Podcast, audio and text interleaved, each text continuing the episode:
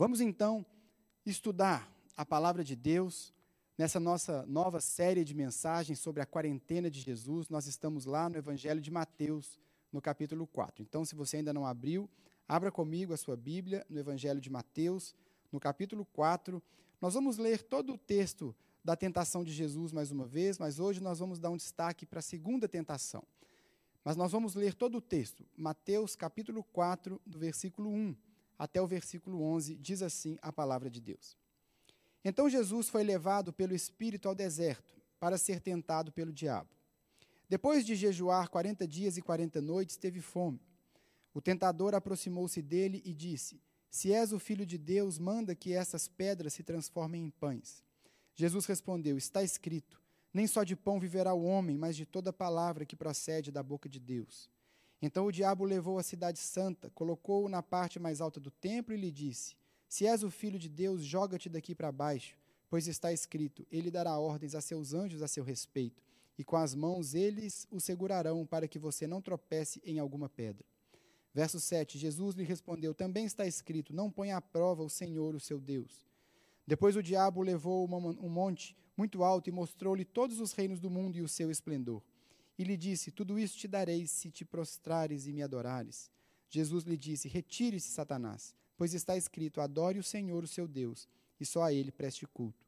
Então o diabo deixou, e anjos vieram e o serviram. Vamos orar mais uma vez. Senhor Jesus, fala conosco nessa reunião, nesse culto, que o Senhor conduza, Pai, essa ministração da tua palavra, que o Senhor fale aos corações de cada um dos meus irmãos e também ao meu coração que o Senhor possa fazer aquilo que o Senhor tem que fazer, curar onde tiver que acontecer a cura, restaurar o que precisa ser restaurado, e que a tua palavra nos edifique, nos transforme e nos faça mais parecidos com Jesus. É o que nós te pedimos em teu nome. Amém. Irmãos, nós aqui estamos estudando então a quarentena de Jesus. Estudando esse período de 40 dias que Jesus passou ali no deserto para ser tentado pelo diabo. Nós também estamos passando um período de quarentena, não é verdade? Nós estamos vivendo esses dias tão difíceis, apesar de que nós já passamos de 40 dias. Mas estamos vivendo esse período que nós chamamos quarentena. E a quarentena é um período de provação para muitos de nós. Eu não sei se você sabe, mas a palavra, o número 40, na Bíblia, ele é um número ligado à provação. Ele é o número da provação. É daí que vem a palavra quarentena. Se você olhar na Bíblia, Israel esteve no deserto por 40 anos. Moisés jejuou no Monte Sinai por 40 dias. O dilúvio durou 40 dias. A caminhada de Elias até o Monte Horebe, 40 dias. Então, 40, o número 40 está sempre ligado à provação. O povo de Israel foi provado. Se você Olha comigo, não precisa abrir, Deuteronômio capítulo 8, verso 2, a palavra diz: Lembre-se de como o Senhor, o seu Deus, os conduziu por todo o caminho no deserto, durante esses 40 anos, para humilhá-los e pô-los à prova, a fim de conhecer suas intenções, se iriam obedecer aos seus mandamentos ou não. Israel foi provado ali no deserto para ver se iriam obedecer os mandamentos ou não. Nós vemos que Israel não passou no teste, não é verdade? Israel murmurou tanto, Israel adorou outros deuses, Israel colocou o Senhor à prova. E muitas vezes nós também, na nossa quarentena, que também tem sido uma provação para muitos de nós, muitas vezes nós também temos falhado, muitas vezes nós também temos murmurado, muitas vezes nós também temos brigado em casa, nós temos cedido tantas vezes às tentações. Mas nós precisamos entender que 40 tem a ver com provação. E nós precisamos vencer. O Senhor Jesus venceu a quarentena dele. O Senhor Jesus foi levado pelo Espírito ao deserto para ser tentado pelo diabo e ele venceu todas as tentações do diabo. Por isso nós estudamos aqui a quarentena de Jesus. Por isso nós estudamos esse período de 40 dias que Jesus passou ali no deserto. E é tão importante nós estudarmos durante a nossa quarentena, nós estudarmos a quarentena de Jesus, as tentações de Jesus. Em primeiro lugar, nós precisamos estudar porque a vitória de Jesus é a nossa vitória. Não pense você que a vitória de Jesus aconteceu apenas ali na cruz. Ali a vitória foi consumada. Mas a vitória de Jesus começa nesse texto que nós lemos, quando logo após o seu batismo, ele é levado. O Evangelho de Marcos nos diz que ele foi levado imediatamente após o seu batismo, ele é levado ao deserto. Porque a vitória de Jesus ali, como um homem, um homem perfeito, ele não cedeu às tentações. Diferente de Adão, que lá no Éden cedeu às tentações e pecou, Jesus foi tentado em todas as coisas. Mas ele não pecou, ele venceu e a vitória começa ali. Ali no Jordão, no batismo, Jesus é, ficou provado que Jesus era o Filho de Deus. Mas ali no deserto ficou provado que ele era o homem perfeito. Ali no Jordão, durante o seu batismo, Jesus se identificou com a humanidade que ele veio salvar. Mas ali no deserto, Jesus provou que ele podia salvar toda a humanidade. Então, o deserto, a tentação de Jesus é importante para nós entendermos que a nossa vitória, hoje nós temos um Salvador, porque Jesus, como homem perfeito, ele venceu todas as tentações, ele não pecou, ele venceu, por isso, ele pôde ser oferecido no meu lugar e no seu lugar. Esse é o primeiro motivo, porque nós precisamos estudar as tentações de Jesus. Mas também há um segundo motivo, porque o diabo, ele usa os mesmos artifícios comigo e com você. O diabo não muda a sua cartilha. Ele tem sempre a mesma estratégia. Ele tem sempre os mesmos objetivos. Ele quer sempre alcançar o mesmo resultado. Desde Adão, passando por Jesus, e não vai ser diferente comigo e com você. Portanto, nós precisamos conhecer as artimanhas do diabo, como ele tentou o Senhor Jesus. E principalmente, conhecer o que Jesus fez como homem perfeito, como nosso modelo, como Jesus venceu, e assim também nós podemos vencer. Nós vimos na semana passada a primeira tentação. O pastor Silvio pregou sobre a tentação do diabo, quando ele diz para Jesus: Se és o filho de Deus, faz com que essas pedras se transformem em pão. Hoje nós vamos ver a segunda tentação e na semana que vem nós vamos ver a terceira tentação. Mas não pense você que Jesus passou apenas por três tentações enquanto ele estava ali no deserto. O Evangelho de Lucas, capítulo 4, versículo 2, diz que Jesus foi tentado durante 40 dias. Muito provavelmente, então, essas foram as três últimas tentações. Porque logo depois da terceira, Jesus repreende Satanás e ele sai. E Lucas ainda nos diz que, tendo terminado todas essas tentações, o diabo o deixou até ocasião oportuna. Então, Jesus ele foi tentado durante 40 dias, não foram apenas três tentações. E também as tentações do diabo não terminaram ali. Jesus foi tentado também ao longo da sua vida, como nós vamos ver um pouco aqui nessa mensagem. A primeira tentação, então, que o pastor Silvio ministrou na semana passada, ela ela dizia respeito às necessidades físicas de Jesus. Né? O diabo ele pega um homem com fome, 40 dias sem comer. Você pode imaginar isso? Se o almoço demora a sair na sua casa 30 minutos, você já está pecando. A fome te deixa irritado, faz você brigar com todo mundo. Jesus estava 40 dias sem comer. E o diabo vem e oferece para ele pão. A primeira, a primeira estratégia do diabo foi mexer com a parte física, a necessidade física do Senhor. Mas aqui a segunda tentação, ela tem um aspecto diferente. O diabo não tocou nas necessidades físicas de Jesus, mas a segunda tentação, ela tem a ver com o relacionamento com Deus. A segunda tentação tem a ver com o lado espiritual, com o andar, com o caminhar do homem com Deus. Você percebe que pela segunda tentação, o ambiente está todo espiritualizado. O diabo leva a cidade santa, ao templo. Ele cita os anjos, ele cita as escrituras, ele fala sobre a proteção de Deus. Então a segunda tentação, ela tem a ver com a confiança em Deus, com o relacionamento, com uma caminhada com Deus. Vamos ler novamente versos 5 a 7, a segunda tentação.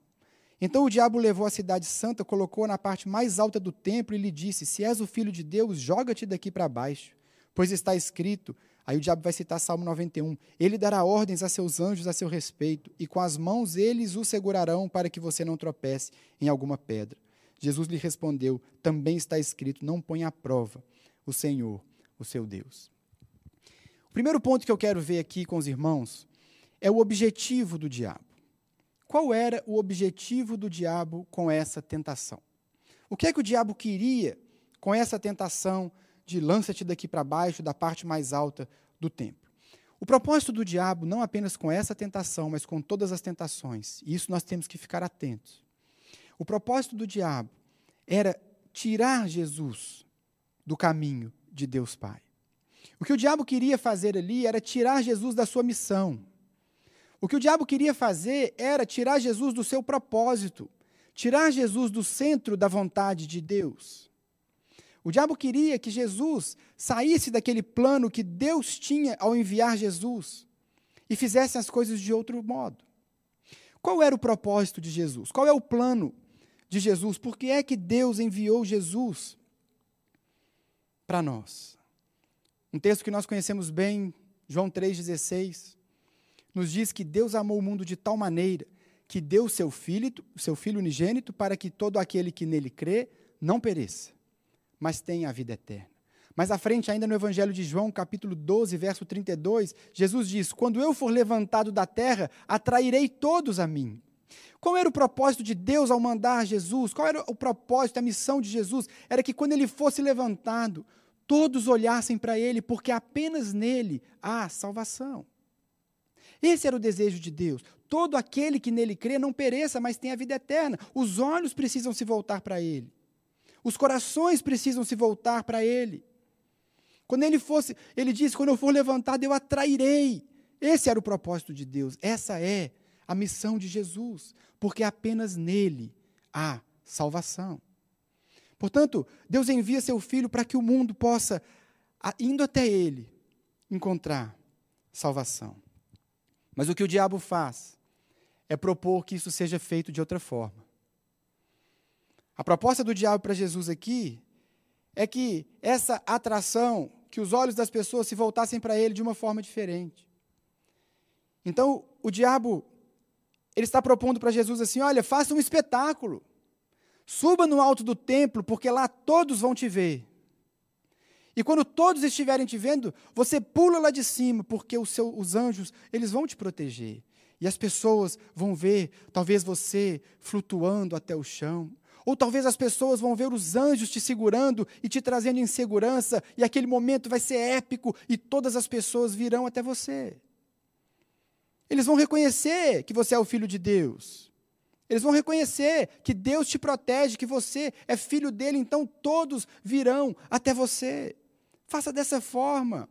Nada de sofrimento, nada de humilhação. Faça isso com força, com poder. Mostre-se para as pessoas, para que eles possam te adorar. É isso que o diabo está propondo. Mas veja a sutileza da tentação do diabo. Em outras palavras, ele está dizendo assim para Jesus: comece uma religião como todas as outras religiões da terra. Mostre-se para ele como alguém, para eles como alguém ungido por Deus, como alguém que é protegido por Deus e todos vão te seguir e todos vão te imitar. Instantaneamente o mundo virá atrás de você. E eles serão salvos, imitando o seu exemplo. Eles serão salvos porque verão que você é o filho de Deus e virão até você e vindo até você. Eles vão te imitar. E assim, eles vão te adorar. E é isso que vai resolver o que você veio fazer. Mas, irmãos, essa não é a fé cristã. Jesus não veio ser um exemplo, Jesus não veio salvar pela imitação. É isso que todas as outras religiões propõem, é isso que o diabo propôs para Jesus. Mas não é disso que trata o Evangelho. Nós não somos salvos porque nós imitamos Jesus e porque nós, e quanto mais conseguimos imitar a conduta dele, mais perto de Deus nós estaremos. Não, isso não é o Evangelho. O Evangelho nos diz que Jesus, ele tomou o nosso lugar.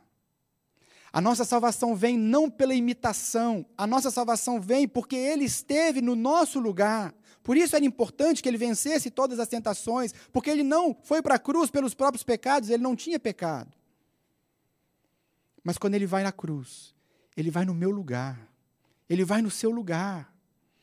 É aí que está a nossa salvação. Nós vimos, acabamos de estudar há duas semanas a, a, carta de Paulo aos Romanos, e nenhum de nós poderia ser salvo pela conduta. Nenhum de nós poderia ser salvo pela imitação de Jesus, nenhum de nós conseguiria isso, porque somos escravizados pelo pecado. A nossa salvação está no fato de que Jesus tomou o nosso lugar. Foi isso que Jesus acabou de dizer quando ele foi batizado. No capítulo 3 de Mateus, quando ele chega para ser batizado, João não queria batizar. João não queria batizar o Senhor Jesus, e o texto nos diz, a partir do versículo 13 do capítulo 3, então Jesus veio da Galiléia ao Jordão para ser batizado por João. João, porém, tentou impedi-lo, dizendo: Eu preciso ser batizado por ti, e tu vens a mim? O que, que João está dizendo para Jesus? Jesus, o batismo, ele é um símbolo do perdão dos pecados. É o, é o pecador que é batizado. Portanto, não sou eu que tenho que batizar o Senhor, mas é o Senhor que tem que me batizar. A gente está trocado. Mas o que Jesus responde para João? Respondeu Jesus: Deixe assim por enquanto. Convém que assim façamos para cumprir toda a justiça. O que, Jesus está dizendo, João? É importante que eu esteja no seu lugar. É importante, João, que eu esteja no seu lugar, no lugar do pecador, porque é isso que eu vim fazer. Jesus não veio simplesmente se mostrar como filho de Deus e trazer adoradores, ele veio pagar o preço pelo nosso pecado. Percebe a sutileza que o diabo tentou fazer com ele? tirá-lo do caminho, tirá-lo do propósito, tirá-lo do centro da vontade de Deus.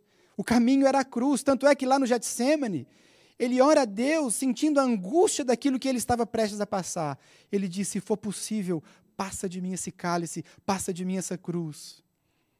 Mas não foi possível, não havia outro caminho, o caminho era a cruz. E o diabo queria tirar Jesus exatamente desse caminho. Essa foi uma tentação que Jesus teve que lidar durante toda a sua vida toda a sua vida. Você se lembra aquela passagem que está lá em Mateus capítulo 16, quando Jesus diz para os seus discípulos que ele iria ser morto, que ele iria sofrer, mas que ele ressuscitaria. Pedro chama Jesus à parte e diz: Não, Senhor, o Senhor não vai passar por isso, não. O Senhor não vai precisar de cruz, não. O que que Jesus diz para ele? Sai da minha frente, Satanás. Jesus percebeu que o diabo estava usando Pedro ainda na mesma tentação. Não precisa de cruz, não precisa de sofrimento. Vamos usar a força, vamos usar o poder. Ainda quando Jesus está na cruz, ele escutou as mesmas palavras: Você que destrói o templo e o reedifica em três dias, salve-se, desça da cruz, se é o filho de Deus. A mesma tentação. O que o diabo queria é tirar Jesus do caminho. A segunda tentação, meus irmãos, é a tentação de fazer tudo do próprio jeito. É a tentação de assumir o controle. É a tentação de conduzir a própria história. É a tentação de sair da vontade do Pai. É a tentação de usar as prerrogativas de filho para agir fora dos planos de Deus. Portanto, esse era o objetivo do diabo: afastar Jesus da vontade do Pai. Qual foi a estratégia? O segundo ponto que nós vamos ver aqui é a estratégia do diabo. Se o objetivo dele era tirar Jesus do caminho, ele usou uma estratégia. E qual foi essa estratégia que o diabo usou? Nós vemos na primeira tentação, quando o diabo sugere a transformação de pedras em pães, que Jesus responde com a palavra. Jesus diz: Não só de pão viverá o homem, mas de toda palavra que procede da boca de Deus. Ele está citando Deuteronômio. Então, o diabo, na segunda tentação, ele usa uma artimanha muito comum até hoje na vida dos crentes. Ele usa a palavra. E ele cita Salmo 91, versículos 11 e 12. Vamos ler de novo o versículo 6 aí, onde ele faz essa citação. Eu quero que você preste muita atenção, porque depois nós vamos lá para o Salmo 91 e você vai ver a sutileza do engano do diabo. O versículo 6 diz: Se és o filho de Deus, joga-te daqui para baixo, pois está escrito: ele dará ordens a seus anjos a seu respeito, e com as mãos eles o segurarão, para que você não tropece em alguma pedra. Deixa a sua Bíblia marcada aí, vai lá no Salmo 91 comigo. Salmo 91, a citação foi Salmo 91, versículos 11 e 12. E eu vou ler aqui, você lê aí na sua casa também com muita atenção, eu quero que você identifique qual é a diferença entre um e outro texto. Salmo 91, versos 11 e 12 diz exatamente o seguinte: Porque a seus anjos ele dará ordens a seu respeito, para que o protejam em todos os seus caminhos, e com as mãos eles o segurarão, para que você não tropece em alguma pedra. Você percebe alguma diferença entre os dois textos? Irmãos, o Salmo 91 nos diz uma expressão que foi omitida pelo diabo, que está no final do versículo 11. Vou ler o 11 todo de novo. Porque a seus anjos ele dará ordens a seu respeito. Agora a omissão. Para que o protejam em todos os seus caminhos. Para que o protejam em todos os caminhos de Deus. Deus dará ordem aos seus anjos a seu respeito. Para que o protejam nos caminhos de Deus. Mas o diabo, intencionalmente, ele omite em todos os seus caminhos.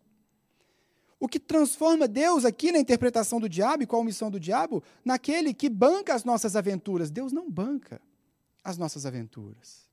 Deus não banca as nossas irresponsabilidades. Mas Deus nos guarda e, de fato, existem anjos guardando a minha vida e a sua vida. E eles nos guardam em todos os caminhos de Deus. Percebe a sutileza da estratégia do diabo? Porque quando ele tira essa expressão do Salmo 91, Deus passa a ser apenas um servo do homem. Ele vai te guardar em todos os seus caminhos. Ele vai mandar seus anjos onde você andar. Os caminhos deixaram de ser os caminhos de Deus e passaram a ser os caminhos do homem, entendendo o texto apenas como o diabo o citou. Os seus anjos o segurarão. Eles o protegerão. Eles vão te segurar. Então você pode até se lançar do alto do templo, que não vai ter problema. Mas, irmãos, Deus não é o fiador das nossas irresponsabilidades. Percebe a estratégia do diabo? A estratégia suja do diabo. Meu irmão, se ele fez isso com o Senhor Jesus, ele vai fazer com você também. Tira uma parte do texto, muda o contexto, muda o sentido. Mas é claro que o Senhor não caiu naquela artimanha. Qual foi a resposta de Jesus para o diabo? Terceiro ponto dessa mensagem. Primeiro, o objetivo, tirar Jesus do caminho. Segundo, a estratégia, distorcendo a palavra, omitindo a palavra. Mas aqui nós vemos qual foi a resposta de Jesus. Jesus começa respondendo no versículo 7. Jesus lhe respondeu: também está escrito. A resposta de Jesus começa com um também está escrito. O que, que Jesus está dizendo aqui, diabo?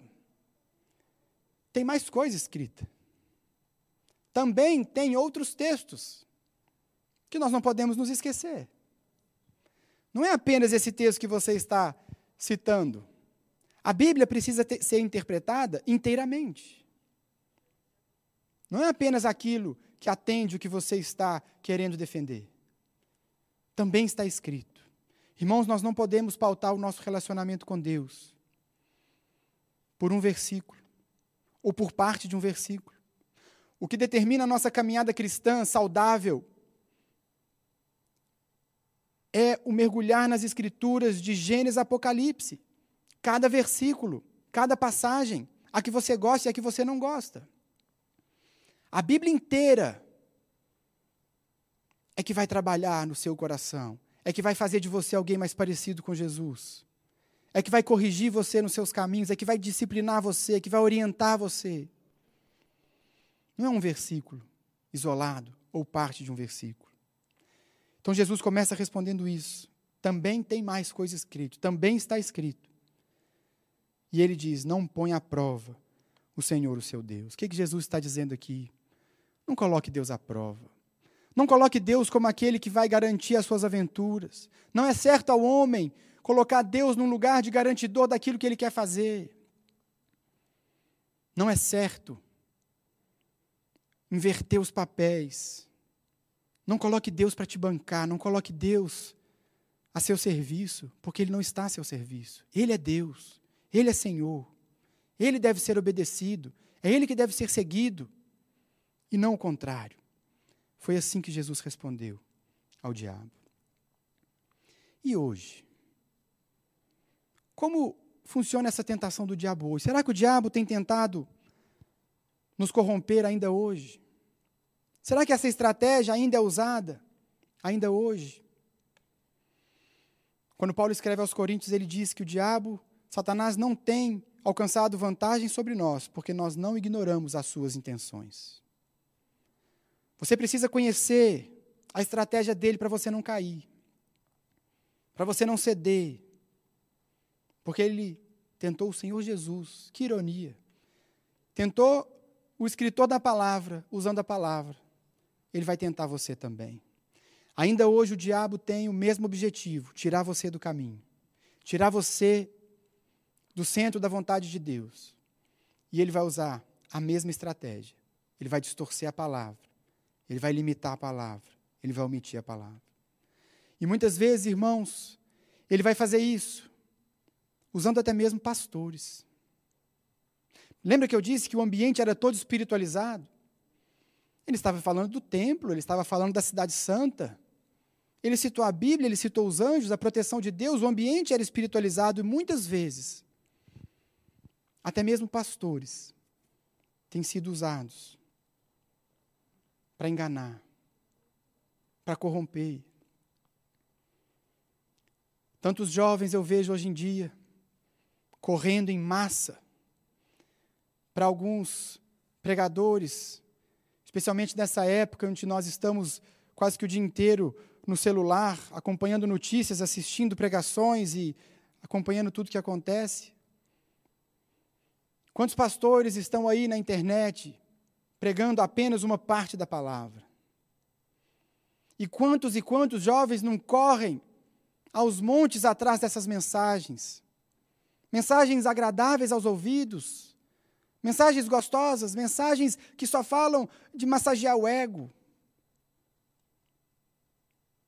Nunca uma mensagem de confronto, nunca uma mensagem de cruz, nunca uma mensagem de arrependimento, mas sempre uma mensagem agradável aos ouvidos.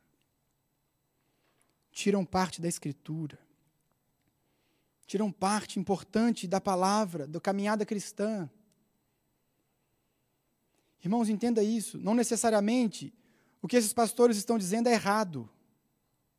John Stott ele explica o seguinte sobre heresia. John Stott fala assim: toda heresia se deve a uma ênfase exagerada em alguma verdade, sem permitir que outras verdades a qualifiquem e equilibrem. O problema da heresia é que foca apenas em uma verdade. O problema da heresia é que pega um único ponto e faz daquele ponto toda a verdade. Assim é, por exemplo, com a teologia da prosperidade. É claro que Deus quer que os seus filhos sejam prósperos, mas você não pode pegar isso e fazer disso o alvo da vida do cristão. Você não pode pegar isso e transformar isso na única verdade da palavra de Deus, como se toda a Bíblia girasse em torno da prosperidade.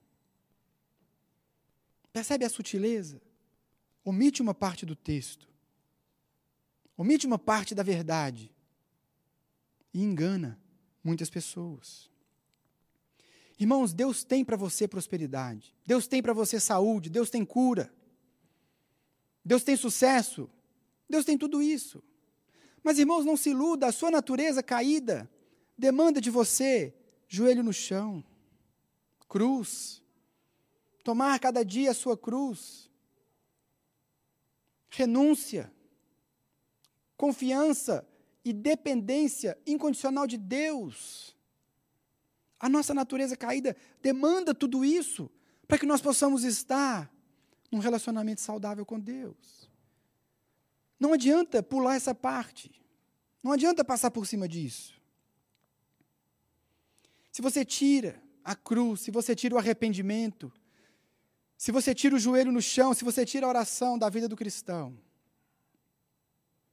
o cristão se torna o centro. Você caiu na tentação do diabo.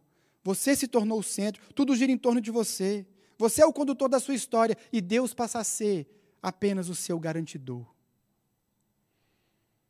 Deus passa a ser apenas aquele que banca tudo que você quer fazer, todas as suas aventuras.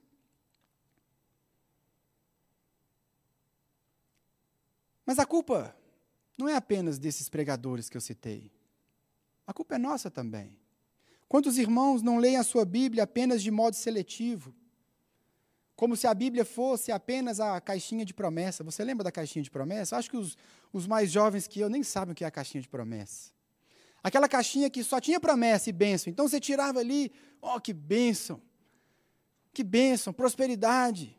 Tudo posso naquele que me fortalece. O Senhor é o meu pastor e nada me faltará. Sempre que você tirava algo da caixinha de promessa, era uma bênção. É importante que você tenha a caixinha de promessa. Não tem nenhum problema em você ser lembrado das promessas de Deus. Desde que você entenda que ela não é a Bíblia toda. Existe mais. Tem mais coisa escrita. Tem mais coisa importante para você. Mas muitas vezes a gente gosta. É da caixinha de promessa. Irmãos, o diabo está usando a mesma estratégia hoje ele está usando a mesma estratégia com os filhos de Deus.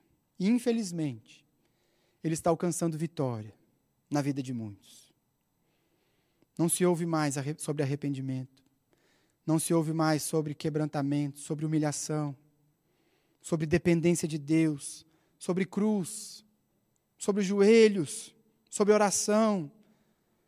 Mas se prega muito sobre seus sonhos, sua prosperidade, sua felicidade, os seus desejos, a sua vontade. Basta você procurar durante um minuto na internet, você vai achar essas mensagens aos montes. Mais uma vez, vou repetir, para que não haja mal entendido. Não há problema algum com essa mensagem, com as promessas, desde que você entenda que tem mais coisa escrita. A tentação do diabo é omitir o texto, é colocar Deus como seu garantidor. O que importa é o seu sonho e Deus vai te garantir, Deus vai fazer. Mas não é isso que a palavra ensina. Isso é tentação. Isso é carne. Isso é pecado. Você não está no centro. Deus continua no centro. E Ele tem misericórdia por nós, amor por nós, Ele cuida de nós, Ele nos protege, mas Ele ainda está no centro. Sabe qual é a consequência disso tudo? Sabe qual é a consequência desse evangelho sem cruz? Dessa mensagem gostosa, dessa mensagem agradável?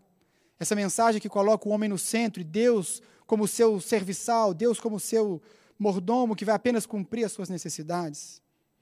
Algumas consequências muito trágicas têm acontecido em virtude desses ensinos. Eu enumerei aqui duas. A primeira delas é que não há mais oração.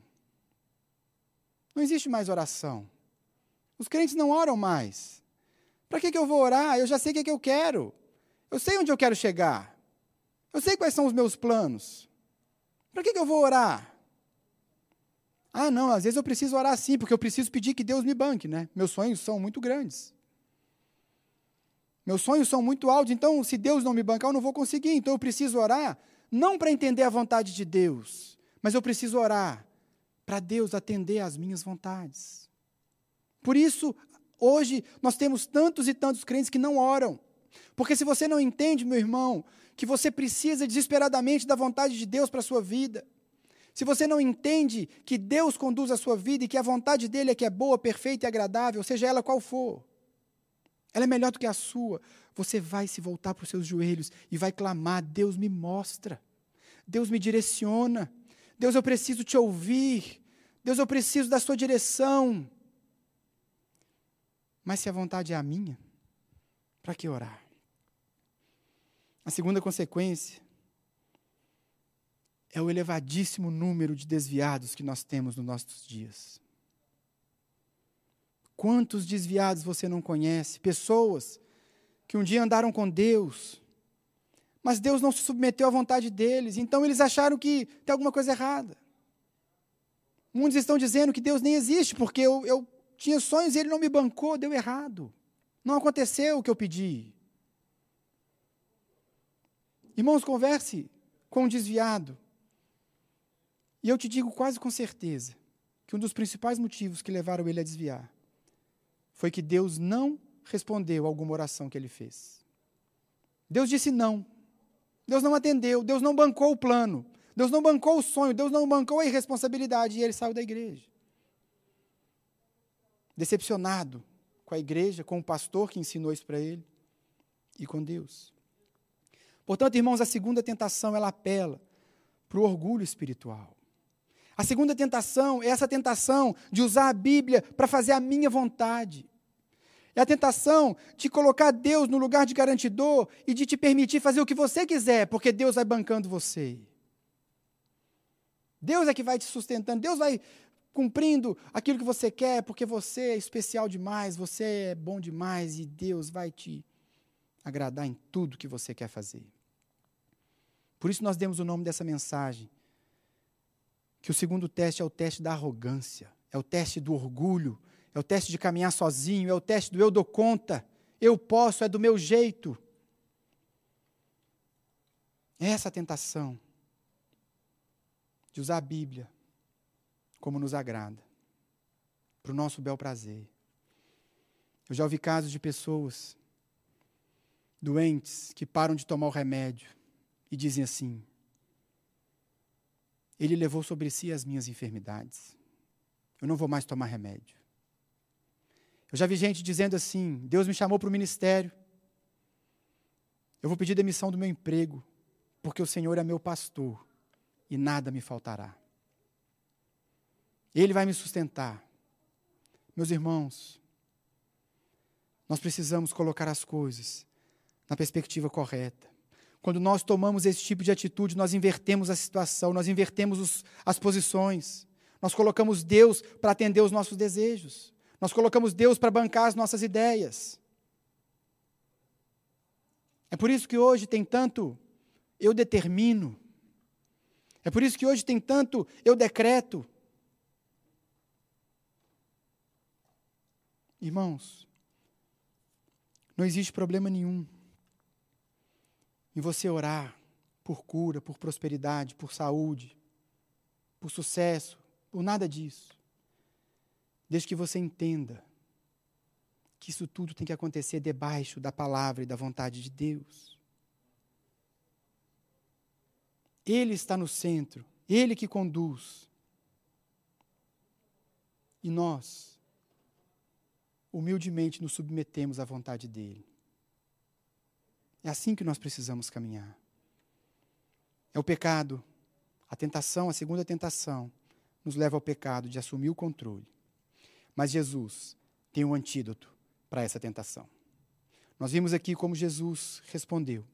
E nós podemos aqui resumir, dizendo que existem quatro armas à sua disposição para você vencer essa tentação. A tentação de usar a Bíblia para fazer a sua vontade. A tentação de pegar apenas parte da Bíblia e colocar Deus como seu garantidor. Quatro armas que você pode usar: a vigilância, a oração, o jejum e a palavra. Vigilância, porque o diabo ele vai usar argumentos lógicos e convincentes e maravilhosos com você. Não pense você que o diabo vai usar de argumentos ruins, fracos. Não. Os argumentos são bons. A base é bíblica. Está escrito isso. Mas é sutil, Portanto, fique alerta. Toda mensagem, meus irmãos, que tira a cruz, toda mensagem que tira o arrependimento, que tira a dependência de Deus, que coloca o homem no centro, cuidado, vigilância. Não é porque tem base bíblica que representa toda a Bíblia. A Bíblia tem que ser interpretada no seu todo. Não foi esse o erro dos fariseus? Conheciam tanto da palavra, mas caminhavam tão longe de Deus. Vigilância. A segunda arma é a oração.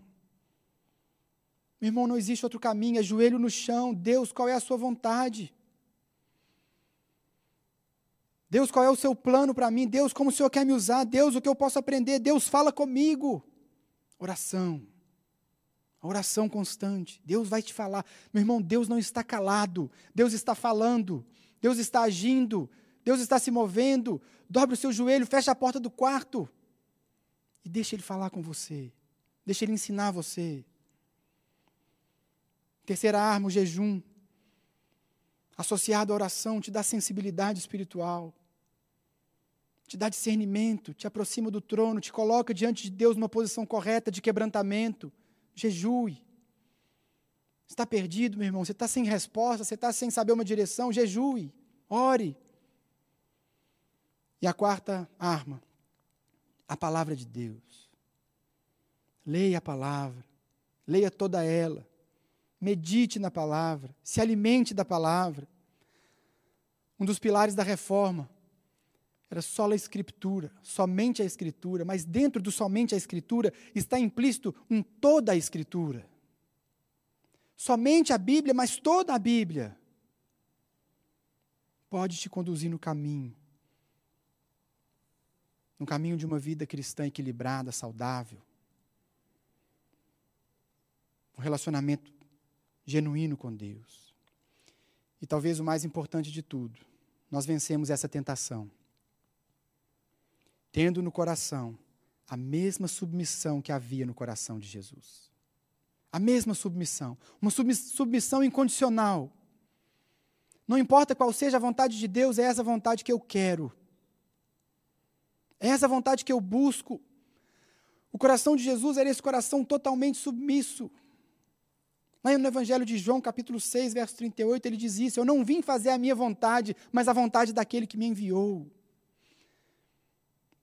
O alimento de Jesus, aquilo que saciava Jesus, aquilo que preenchia Jesus, era fazer a vontade do Pai. Essa submissão tem que acontecer no nosso coração. Jesus, quando foi preso, Está lá em Mateus 26, ele diz que ele poderia pedir e, e viriam anjos e mais anjos para livrá-lo. Mas ele escolheu se submeter à vontade do Pai. É esse sentimento que tem que haver no coração dos discípulos. É esse sentimento que tem que haver no nosso coração. Esse desejo de conhecer a vontade de Deus, de viver a vontade de Deus. Esse desejo de honrar o Pai, fazendo a vontade dele. Ele é Senhor. Nós somos servos.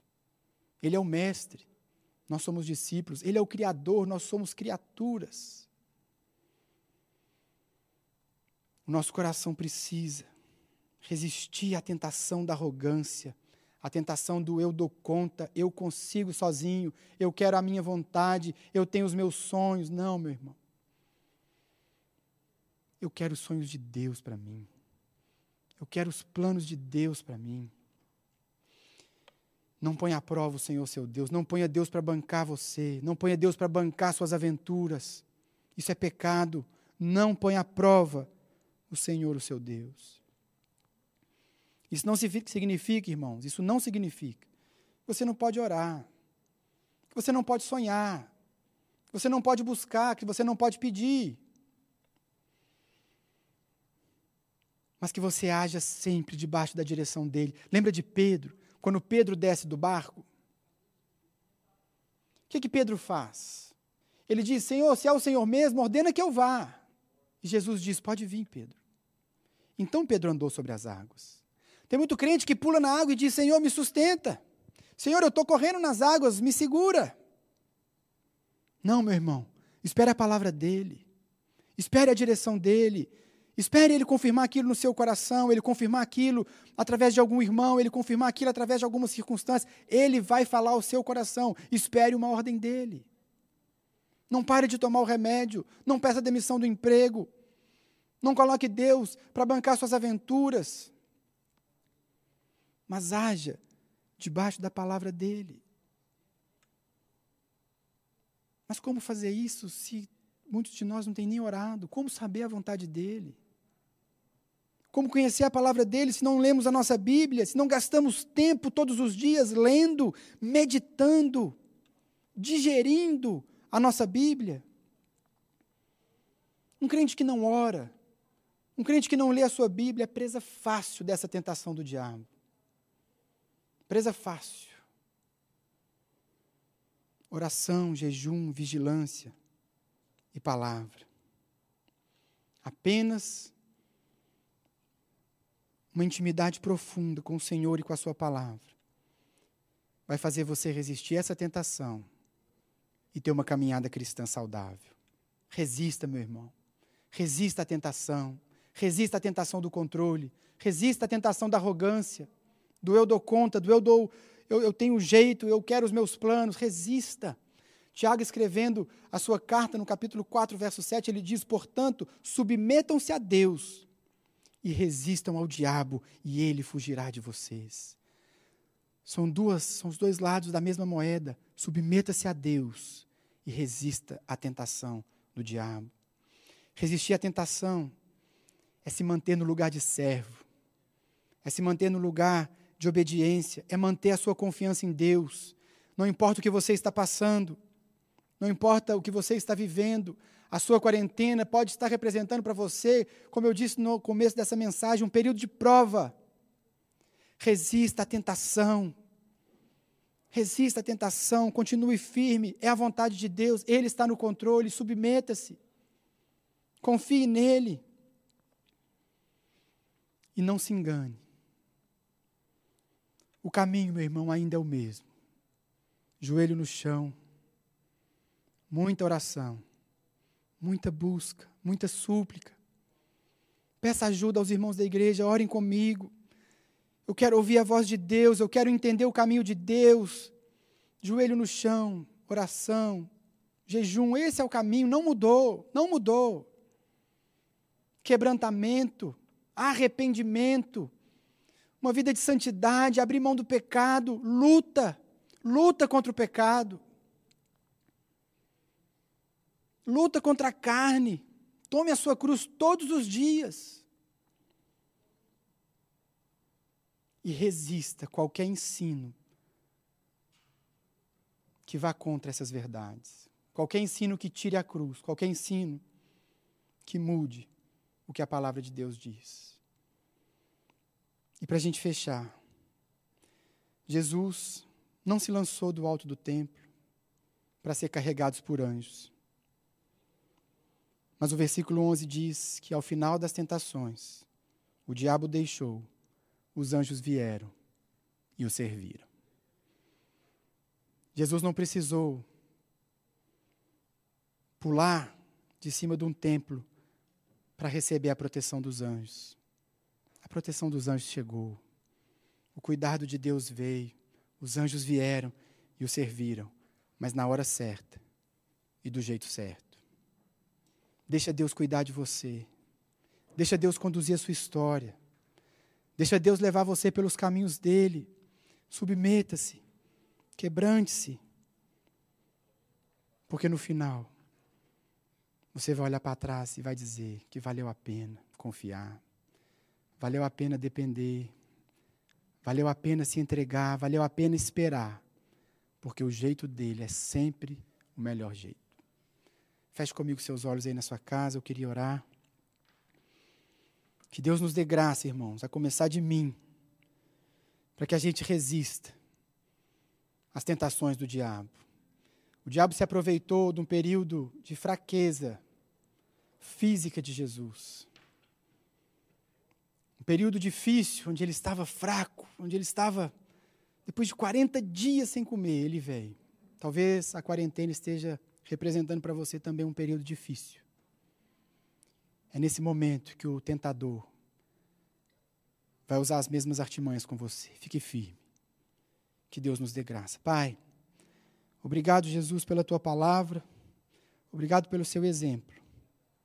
Obrigado porque nós podemos, a partir da tua palavra, conhecer a tua vontade. E a partir dos nossos momentos com o Senhor, receber aquela direção que nós tanto ansiamos. Eu peço que a começar de mim e alcançando cada irmão que me ouve, que o Senhor traga sobre nós o quebrantamento, o arrependimento, a força para resistirmos às tentações e o pecado.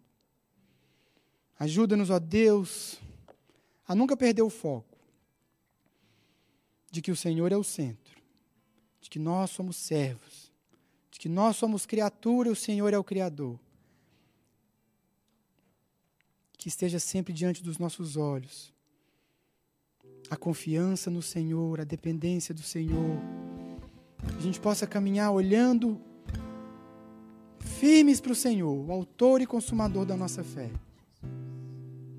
Não importa as circunstâncias, não importa o que está acontecendo em volta nossos olhos estejam sempre no Senhor. É assim que nós queremos caminhar. Usa-nos, leva-nos por esse caminho. É o que nós te pedimos, em nome de Jesus. Irmãos, que você tenha uma semana abençoada. Você tenha uma semana cheia de Deus. Que essa palavra possa tocar o seu coração. Você possa compartilhar esse vídeo com outros irmãos com outras pessoas. E que Deus nos dê graça para que nós possamos vencer esse período de quarentena, firmes na palavra de Deus. Para mim é um privilégio estar aqui mais uma vez, junto com essa banda maravilhosa que eu amo de paixão. Que Deus continue usando cada um de vocês, que Deus continue abençoando o Adriano, a Edna, o Xandão. Todo fim de semana, sábado e domingo, eles estão aqui, fazendo o melhor, trabalhando com tanta excelência, para que você possa ir deitado na sua cama, talvez, debaixo da coberta, você possa receber uma palavra do Senhor. Que Deus possa abençoar cada um dos irmãos que tem trabalhado tanto. E mais uma vez eu queria te pedir que você, se você está no YouTube, vá lá nos comentários e deixe uma palavra de bênção para o Xandão, para a Edna e para o Adriano. Você vá lá no Instagram, na arte desse culto, e coloque lá também, abençoe a vida desses irmãos. Porque eles têm feito algo excelente para o Senhor, mas eles estão servindo a igreja. Deus abençoe você. Que Deus guarde o nosso coração. Que Deus seja conosco. Em nome de Jesus.